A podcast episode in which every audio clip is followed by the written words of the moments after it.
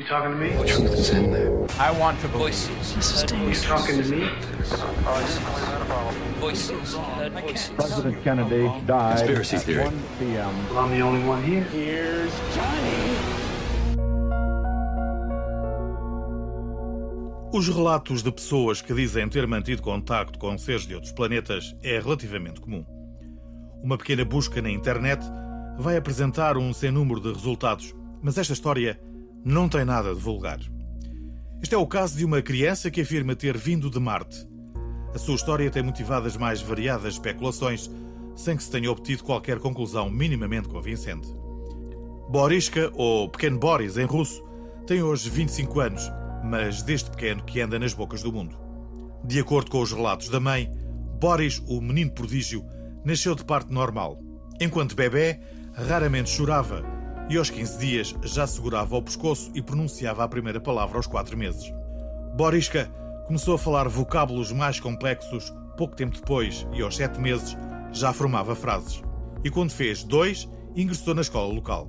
E foi precisamente nessa altura que começou a relatar episódios sobre vidas passadas, continentes perdidos, civilizações extraterrestres e viagens intergalácticas. As primeiras pessoas a repararem que algo de anormal se passava foram os pais, pois o jovem Boris, com apenas dois anos, já reconhecia todos os planetas do sistema solar, incluindo os principais satélites e as várias galáxias que se encontravam próximas à nossa. Dado curioso, o facto de normalmente adotar a posição do Lótus como se estivesse permanentemente a meditar.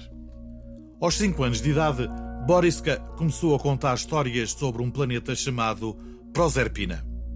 Segundo o jovem, esse mundo distante teria sido completamente destruído há milhões de anos depois de ter sido atingido por um raio de energia. No entanto, e antevendo o pior, a maior parte dos seus habitantes conseguiram teletransportar-se para a quinta dimensão. E como é que ele sabia isso? Simples. Boriska Kiprianovich viu tudo o que se passou a partir de Marte. Sim, Marte é habitado, ou pelo menos já foi.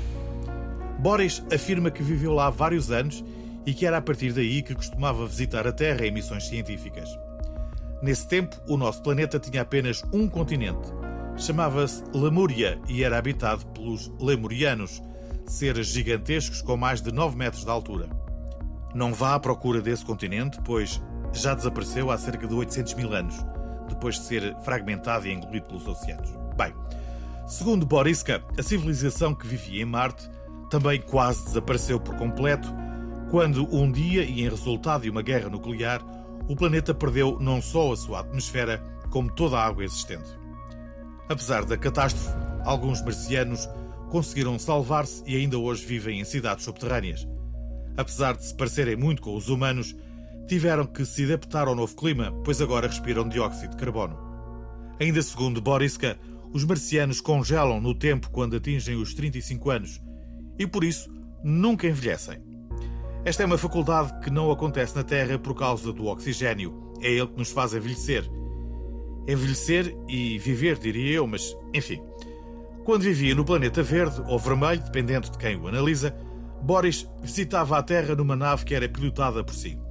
Era feita com elementos que tinham propriedades magnéticas e viajava através de várias dimensões. Só assim conseguia chegar rapidamente a um planeta. Uma das perguntas que mais lhe fazem é: Mas e o que é que vinha cá fazer? Recolher água, é claro. É bom lembrar que Marte já não a tinha, lembra-se? E isso, de certa forma, pode explicar a razão pela qual certas zonas do globo passaram a ficar áridas. Ou não? Mas voltemos à narrativa de Boris. Apesar de viver em Marte, o jovem era responsável por Júpiter, pois, segundo consta, os marcianos estavam apostados em criar um segundo Sol no nosso sistema solar a partir desse planeta. O projeto acabou por ser abandonado porque não havia nas redondezas uma quantidade de massa suficiente para isso.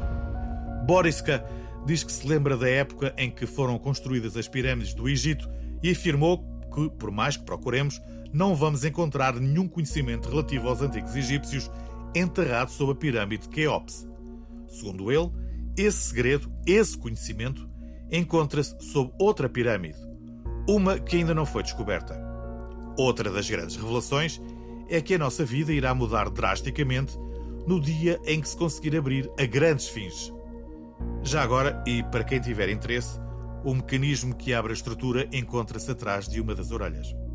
Mas voltemos aos proserpianos, os tais que foram teletransportados para a quinta dimensão. Boriska afirma que o nosso planeta reúne as condições perfeitas para receber crianças proserpianas, as quais têm sido educadas segundo os nossos princípios, sejam eles quais forem. Ou seja, além de Boris, existem por aí mais crianças que têm memórias de vidas passadas e que se lembram de como tudo aconteceu. A nossa civilização reúne as condições necessárias para receber mais crianças no futuro. O problema são as doenças. Já agora, as doenças resultam da nossa incapacidade de viver de forma correta. Segundo ele, os humanos não deveriam interferir nos destinos uns dos outros, nem sofrer devido a erros cometidos no passado, contrariando assim a teoria do karma. Cada um de nós deveria entrar em contacto com o que foi predestinado para as nossas vidas e tentar concretizar os seus sonhos. A raça humana deveria ser mais compassiva e bondosa, amar os seus semelhantes incondicionalmente e ser mais humilde.